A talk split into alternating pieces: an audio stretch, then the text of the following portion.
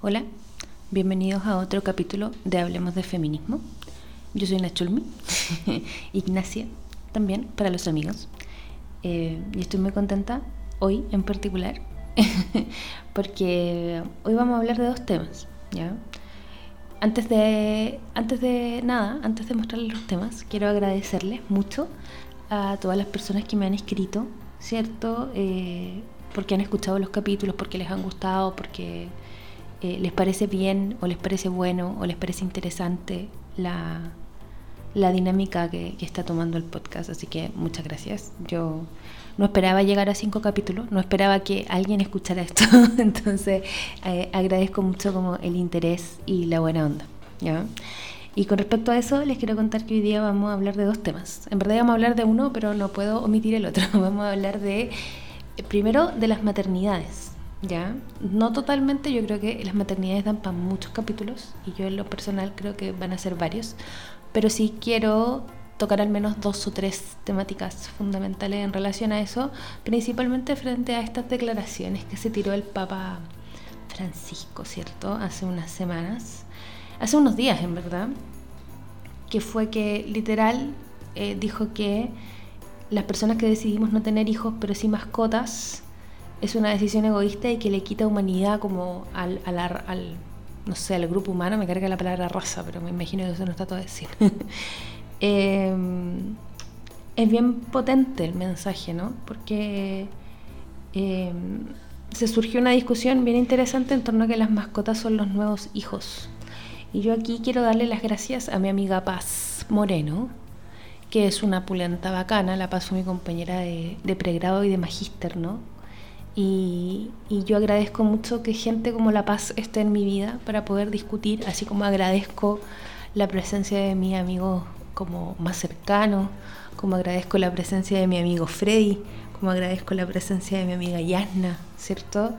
Que, que me dan la oportunidad de repensar, de discutir, de analizar estas cosas, ¿no? Y, y, la verdad es que La Paz me hizo darme cuenta, a pito de una declaración que yo compartí en Instagram, eh, que hay varias cosas bien interesantes en relación a este tema. Porque claro, la discusión o lo que plantea el Papa, ¿cierto? Es que es egoísta que para nuestra generación las mascotas sean los nuevos hijos. Y en una publicación de un Instagram que se llama Abrazo Grupal, que fue muy bullada en la semana, eh, hacen esta distinción entre que tener mascotas no es lo mismo que tener hijos y afirmar lo contrario puede ser ofensivo para quienes ejercen la crianza. Entonces, claro, lo primero es que yo creo que estamos todos de acuerdo que tener mascotas no es lo mismo que tener hijos, ¿no? A mí me parecería muy loco compararlo. Sí me parece también muy discriminatorio em, esta idea de que si tú no has vivido el amor de una madre a un hijo, no vas a entenderlo. Eh, yo no voy a tener hijos por decisión propia, eh, yo tengo 35 años, ¿cierto? Y ha sido una decisión personal.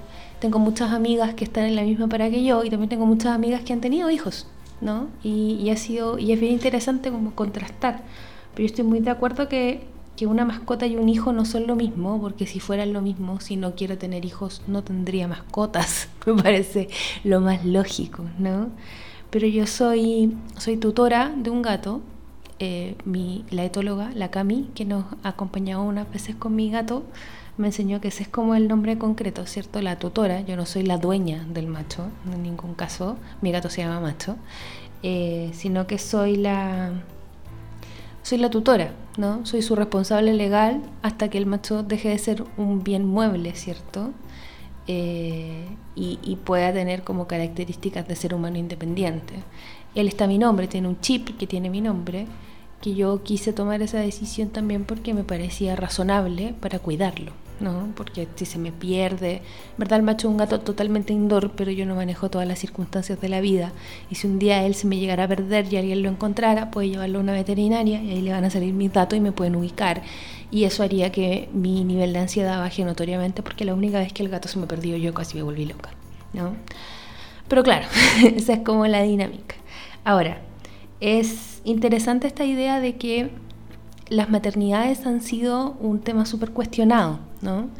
Eh, la semana pasada yo fui a un cumpleaños, el cumpleaños de mi amiga Yasna, y un sujeto ¿cierto? A Pito de contarnos cómo estábamos, él era argentino y nos estaba contando como que a él le parecía que los chilenos eran muy, muy mamones. Él dijo, bueno, pero el feminismo, consulta un argentino, ¿no? El feminismo no se ha hecho cargo de las maternidades. Y es como,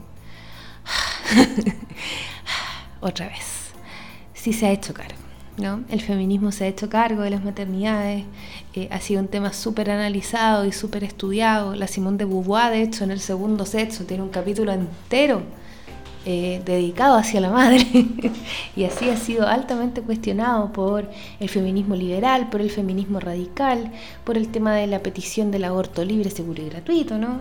Las feministas hemos, hemos pedido y hemos analizado mucho la figura de la maternidad y yo creo que por eso también es bien interesante que en estos momentos de la historia de la humanidad las mujeres podamos decidir libremente gracias a métodos anticonceptivos, planificación familiar, independencia, posibilidades de solvencia, etcétera, decir no voy a tener hijos. ¿Por qué lo digo? Porque hasta hace unos 60, 70 años atrás no podíamos hacerlo. Y las mujeres que no querían tener hijos tenían que meterse a monjas. Estoy pensando en Sor Juana, por ejemplo, que ella no quería tener un marido, tener un esposo. Ella quería estudiar y se metió monja. ¿No? Y claro, había, esa era la vida de las mujeres y era muy cuestionado y verdad que prácticamente te obligaban a casarte para tener hijos. Esa era la lógica. Las mujeres que no tenían hijos eran muy discriminadas. Pero ahora las mujeres que elegimos no tener hijos tenemos todo el derecho a decir que no queremos tener hijos, que no queremos casarnos, eh, que no queremos, ¿cachai? No queremos hacer ciertas cosas y yo creo que nadie tiene derecho a, intentar eh, convencerte, porque yo creo que todas las que estamos en esta parada hemos tomado decisiones a conciencia. Y creo que considerar que no son decisiones a conciencia es altamente discriminador. ¿ya? Y es altamente como esta idea de pensar, no, es que tú no sabes, ¿cachai? No sabes, como que lo necesitas. A mí me han dicho infinitas veces en mi vida que las mujeres que no tienen hijos no están completas que las mujeres que no tienen hijos no conocen una parte de la vida como si fuera un deber intransigente, como si la única forma de realizarnos de forma plena fuera la maternidad. Yo no estoy de acuerdo y creo firmemente, me gustan mucho las declaraciones de Esther Vivas, ¿cierto? Que, que tiene un libro que se llama Mamá Rebelde, que a mí me, me, gustó mucho su lectura, donde ella explica eso y cuenta como su perspectiva. Así que yo apaño mucho esa dinámica, ¿no? Y, también creo que es súper relevante como tomar esta idea de, la publicación que les digo, que la puedo dejar anclada a, no sé si se puede dejar en Spotify, pero si no la pueden buscar, yo la compartí en Instagram, la compartí mucha gente, se llama eh, Abrazo Grupal, el grupo donde sale y se llama No tener mascotas no es lo mismo que tener hijos, ¿cierto? Pero claro, ¿cuál es el problema? Que en esta, esta publicación parte súper bien porque yo también estoy de acuerdo que no es lo mismo. El tema es que, ¿por qué se invisibiliza una posibilidad? ¿Cachai? O sea, si nosotros no quisimos, nosotras no quisimos tener hijos y decidimos tener mascotas y cuidar a nuestras mascotas como si fueran parte de nuestra familia. Yo no creo que el macho sea mi hijo, o sea, no, no, no, creo que ese delirio sea necesario. Sé que hay gente que lo ve así y me parece bacán porque creo que también el concepto de hijo ha cambiado con el tiempo, ¿cierto? Digo delirio en el sentido como de pensar como cómo nos ve la gente, así como no, es que esta gente enloquece, ¿cierto? Y quiere sus animales como si fueran sus hijos. Y es como no, entendemos que las mascotas no son humanas, ¿cierto? Pero las amamos y las cuidamos como si fueran parte de nuestra familia, porque son parte de nuestra familia, ¿cierto? Porque yo tengo una familia que se compone de mi pololo, su gato, mi gato y hasta hace poco mi primo, que ahora fue, se fue solo y formó su familia nuclear solito, ¿cachai? Pero seguimos conectados y somos parte de la familia. Entonces, ¿por qué razón alguien puede eh, invalidar mi decisión? ¿Cierto? Y eso fue lo que La Paz me hizo ver y por eso le agradezco tanto. Porque la verdad es que la publicación dice varias cosas bien terribles, ¿ya? O sea, es real, yo creo, que la crianza se invisibiliza. Y yo he visto a mis amigas con hijas sufrir por... Eh, todo lo que tiene que ver, ¿cierto?, con la discriminación social, con la discriminación eh, del laboral. O sea, los trabajos no están pensados para mujeres con hijos y que sus hijos, no sé, se enferman o que los colegios cierran, como pasó en pandemia, o de más cosas, o hay turnos, ¿cierto? Yo también fui hija de una mamá que trabajaba, ¿cierto? Y, era un cacho muchas veces tratar de compatibilizarlo todo porque el, mundo no comprende, o sea, lo que te piden es rendir, ¿cierto? Como ser, ser, eh, ser una persona, un trabajador eficiente, independiente de tu condición, como en términos de que la maternidad eh, sí condiciona ciertas conductas o ciertos tiempos o ciertas necesidades. Entonces creo que ahí también hay un tremendo tema. Pero también creo que no está bien que invisibilicemos la opción de haber, o sea, de que hay otros tipos de familia. Y creo que validar que existen otros tipos de familia no invisibiliza la crianza, creo que no son dos caminos opuestos. Por eso creo que la publicación, después de que La Paz me hizo verlo, no está bien. Porque me pareció que tenía un tinte super rat fem, ¿ya? En el sentido de que, por ejemplo, les, les contaba en el capítulo pasado, el rat fem dice... Em, bailar twerk es malo porque muestra el cuerpo, entonces no lo hacemos. No caigas en el juego del patriarcado. Y no hay otra visión, o sea, es así de tajante. Bailar twerk es malo, bailar pole dance es malo, eh, depilarte es malo, ser heterosexual es malo. Yo he leído cosas en ese estilo, a ese nivel, ¿ya? Em, entonces es muy complejo esa, dinámica. Yo no creo en un feminismo no dialogante, ¿ya? No creo en eso. Y, de ahí me puedo saltar, ¿cierto?, a comentar otro tema que me parece súper relevante, que es lo que pasó con Irina Caramanos, que es la, primera, la futura primera dama de Chile, pareja, no esposa, sino polola, del nuevo presidente electo Gabriel Boric. Porque la verdad es que se había dicho que se iba, no se iba a ver, no iba a haber primera dama. Después dijeron que iban a reformular el cargo y ahora Irina lo aceptó, asumiendo que lo iba a reformular, ¿cierto? Pero claro, eh, es súper complejo porque se, o sea, hubo muchas posturas y está bien. O sea, yo considero que está súper bien que no estemos siempre de acuerdo las feministas, porque no tenemos por qué estar todas de acuerdo, porque no somos un partido político, no tenemos orgánica partidista. El Partido Feminista en Chile ha tratado de crearse muchas veces y no ha salido bien. No ha salido bien porque no es la idea, no es nuestra, nuestro proyecto. Eh, el feminismo es mucho más que un partido político. Es mucho más que, un rollo ideológico, es un estilo de vida, es una forma de pensamiento, un estilo de teoría, son muchas cosas que se encasillan. Entonces no podemos trabajar como un partido político y no nos pueden entender como uno. Por lo mismo, no tenemos por qué estar todas de acuerdo.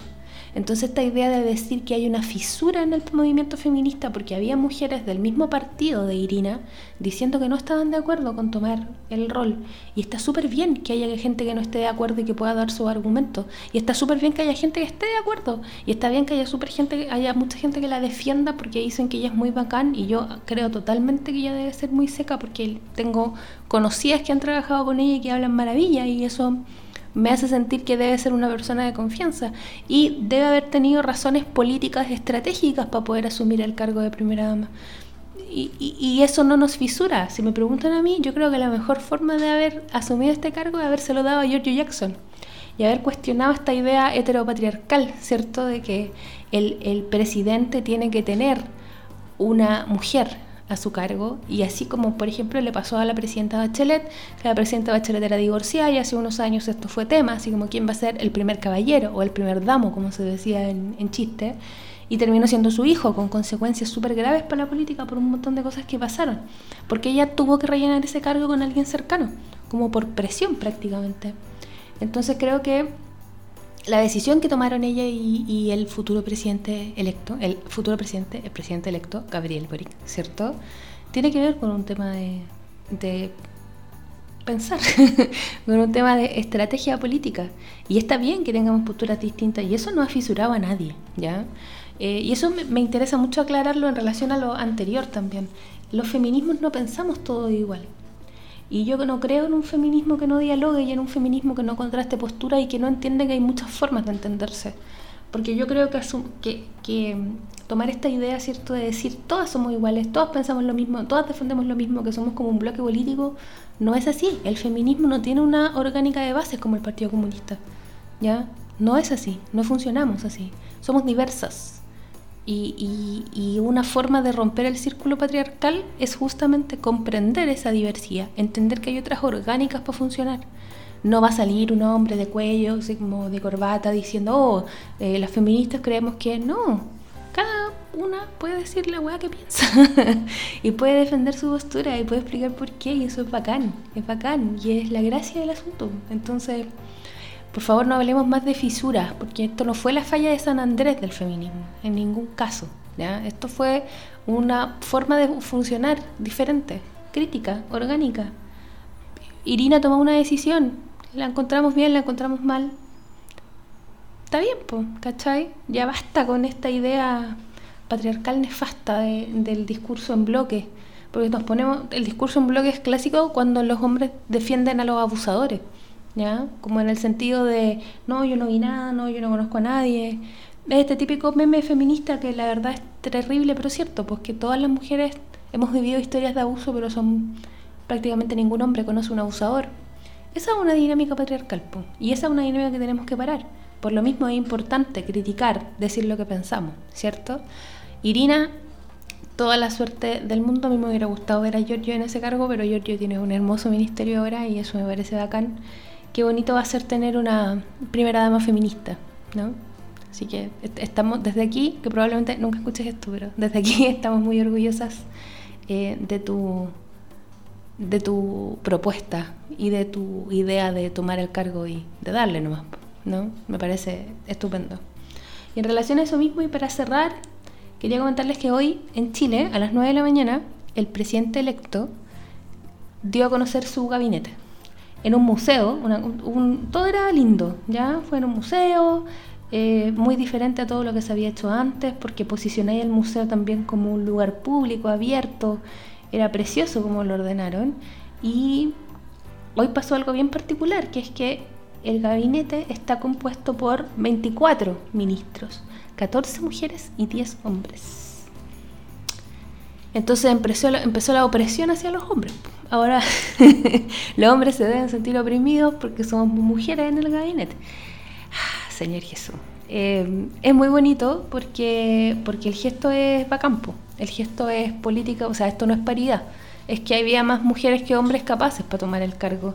Es la primera vez que vamos a tener una ministra de Interior, que es Ike Asiche, que Ike Asiche es nuestra Kamala Harris en mi cabeza, ¿ya? O sea, claramente Boric no es Biden, ¿no? O sea, Kamala Harris tiene un rol como de revitalizar a un Biden como que ya está muy viejo en, términos como de cantidad de años. Pero acá Isquia es Kamala Harris, pues. Isquia tiene ese rol como de ordenar la casa. Isquia llegó a salvar una campaña que en algún momento la vimos negra y, ordenó el gallinero. Entonces yo creo que Interior es un excelente lugar. Vamos a tener una ministra de Defensa, que es la nieta de Salvador Allende, Maya Fernández, que es impresionante. Yo estoy pero impactada. Em, la Antonio Urrejola, que va a ser la ministra de Relaciones Exteriores, cierto que ella es abogada de la Universidad de Chile, ella trabaja en Derechos Humanos. Eh, está Camila Vallejo, que su entrada hoy día como vocera en el Ministerio de la Secretaría General de Gobierno fue increíble. Ella es sequísima y, aparte se veía estéticamente hermosa, o sea, esto no tiene que ver como con cosificar, tiene que ver con, con alabar, ¿no? o sea, Camila Vallejo andaba con un eh, traje con short rosado, como color damasco, no sé, yo soy romana con los colores, ustedes me entienden, y se le veían los tatuajes y se veía preciosa. Y era así como, ah, qué hermoso. Eh, vamos a tener una vocera con 33 años también, qué lindo, porque pues a mí la Vallejo ha hecho su carrera política desde hace mucho tiempo, entonces también, o sea, uno podría decir que es muy joven, pero tiene mucha experiencia política y eso también es interesante. Vayanet Vega, ¿cierto? Que es doctora al Ministerio de Desarrollo Social y Familia, que ya ha tenido un rol bien interesante como en el tema de la pandemia, ah, comentando ciertas cosas. Va Marcela Ríos, que es socióloga al Ministerio de Justicia, que es doctora en filosofía, nada más y nada menos. Y, que de verdad es, también es una propuesta bien interesante, porque justicia también es un ministerio muy masculino, igual que interior, y igual que eh, defensa. El Ministerio de Trabajo, que va con Janet Jara, ¿cierto? Que es una abogada, eh, con, también con harta experiencia, magíster en Administración Pública, ¿cierto? Del Partido Comunista muy, muy interesante también esa propuesta, ¿no? De poner una, mujer con experiencia en trabajo. Eh, en salud va María Begoña Yarza, que también es una, una magíster en salud pública, ¿cierto? Que ha tenido también, tiene vasta experiencia en hospitales públicos, que eso en Chile es muy relevante. Eh, en minería va una mujer, y a mí eso me impresionó mucho, que es una doctora, ¿cierto?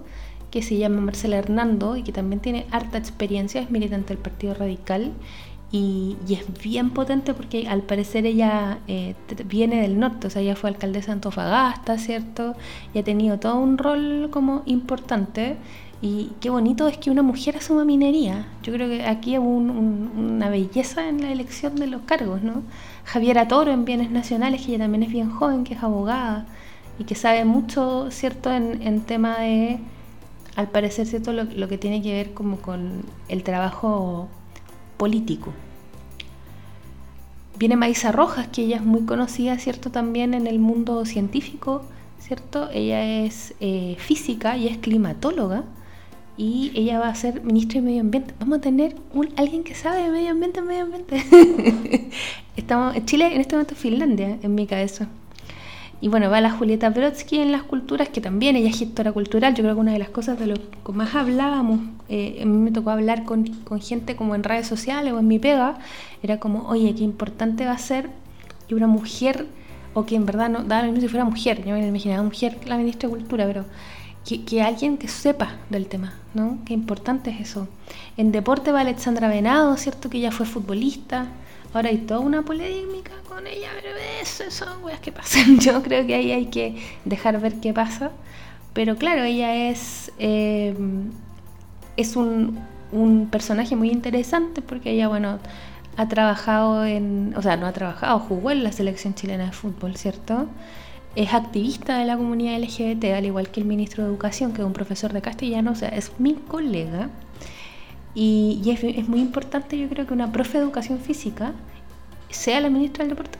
¿Ya? Eh, habla muy bien de. Alguna vez Piñera intentó hacerlo, pero después la cagó y sacó a la mujer que sabía y dejó a alguien que no tenía idea porque será la tópica. Y por último, pero no menos importante, el Ministerio de la Mujer, que yo pensé que le iba a tomar la Luna Folegati y yo iba a ir ya corriendo a dejar mi currículum y probablemente lo vaya a dejar igual en este caso, eh, porque claro, la Luna es una activista teórica, la Luna estudia el mismo magíster que estudié yo, ella es doctora en estudios americanos, hace clases en la USACH. Si usted busca Luna Folegati en Google, le van a salir un montón de textos sobre ella.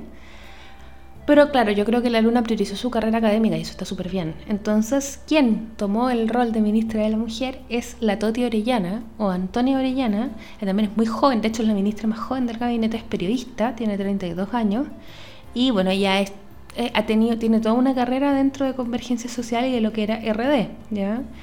Y claro, ella es muy cercana a Boric, ¿cierto? Por lo que, o sea, Luna Folegati sonaba muy fuerte porque eh, se sabe que cuando Boric pidió entender más del feminismo, la Luna fue a hacerle clases, literal.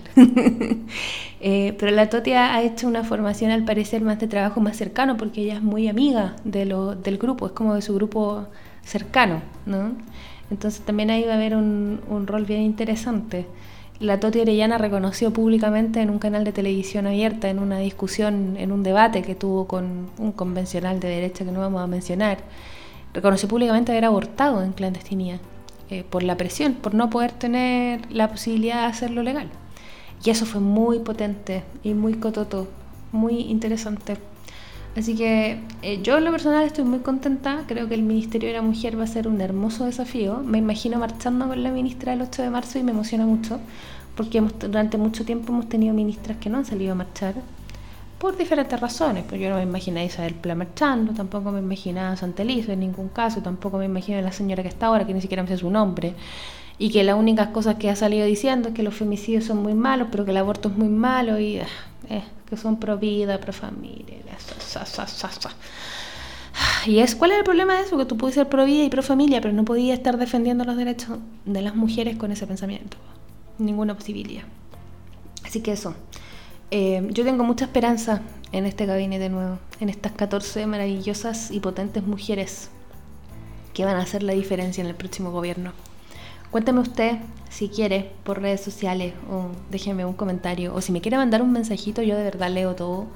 Eh, agradezco todas las compartidas, todos los comentarios, todo lo que me quiera decir. Estoy muy, muy pendiente. A veces me demoro en contestar porque hay días en que tengo demasiadas cosas que hacer, pero siempre intento que no se me pase ninguno y, dejo todo contestado. Así que si quiere contarme cuál fue su impresión y si quiere contarme también qué opina usted de este rollo de las maternidades, yo también estoy atenta. O sea, yo como le digo, agradezco mucho haber podido conversar con mi amiga Paz, que me iluminó y me hizo ver como ciertas cosas, pero también estoy disponible para escuchar otras posturas, porque a diferencia de estos feminismos tan tajantes, ¿no? Y tan tan radicales en que existe solo una verdad única, a mí me gusta el, diálogo y me gusta aprender, por lo mismo quería mencionar a mi amiga Paz, porque yo aprendo mucho de ella y, agradezco tener eso, ya no, no quiero mantener, mandar esa imagen, me gusta mucho que eso también quede claro en la docencia que hago y en las cosas que hago en general, que yo no me las sé todas. No es mi afán, mi mamá siempre me decía que yo hablaba como si supiera todo, como que la seguridad en ciertos temas también es mal mirada, ¿no? Pero yo me siento muy segura de mi saber, de mi trabajo, de mi postura, de mis lecturas, pero también con esa seguridad estoy muy disponible a discutirlas eh, y a, aprender de otras compañeras si me quieren contar como sus reflexiones y sus saberes, porque yo creo que desde ahí podemos construir un feminismo dialogante, que construya perspectivas sociales, que pueda formar generaciones, que pueda instalar otras cosas.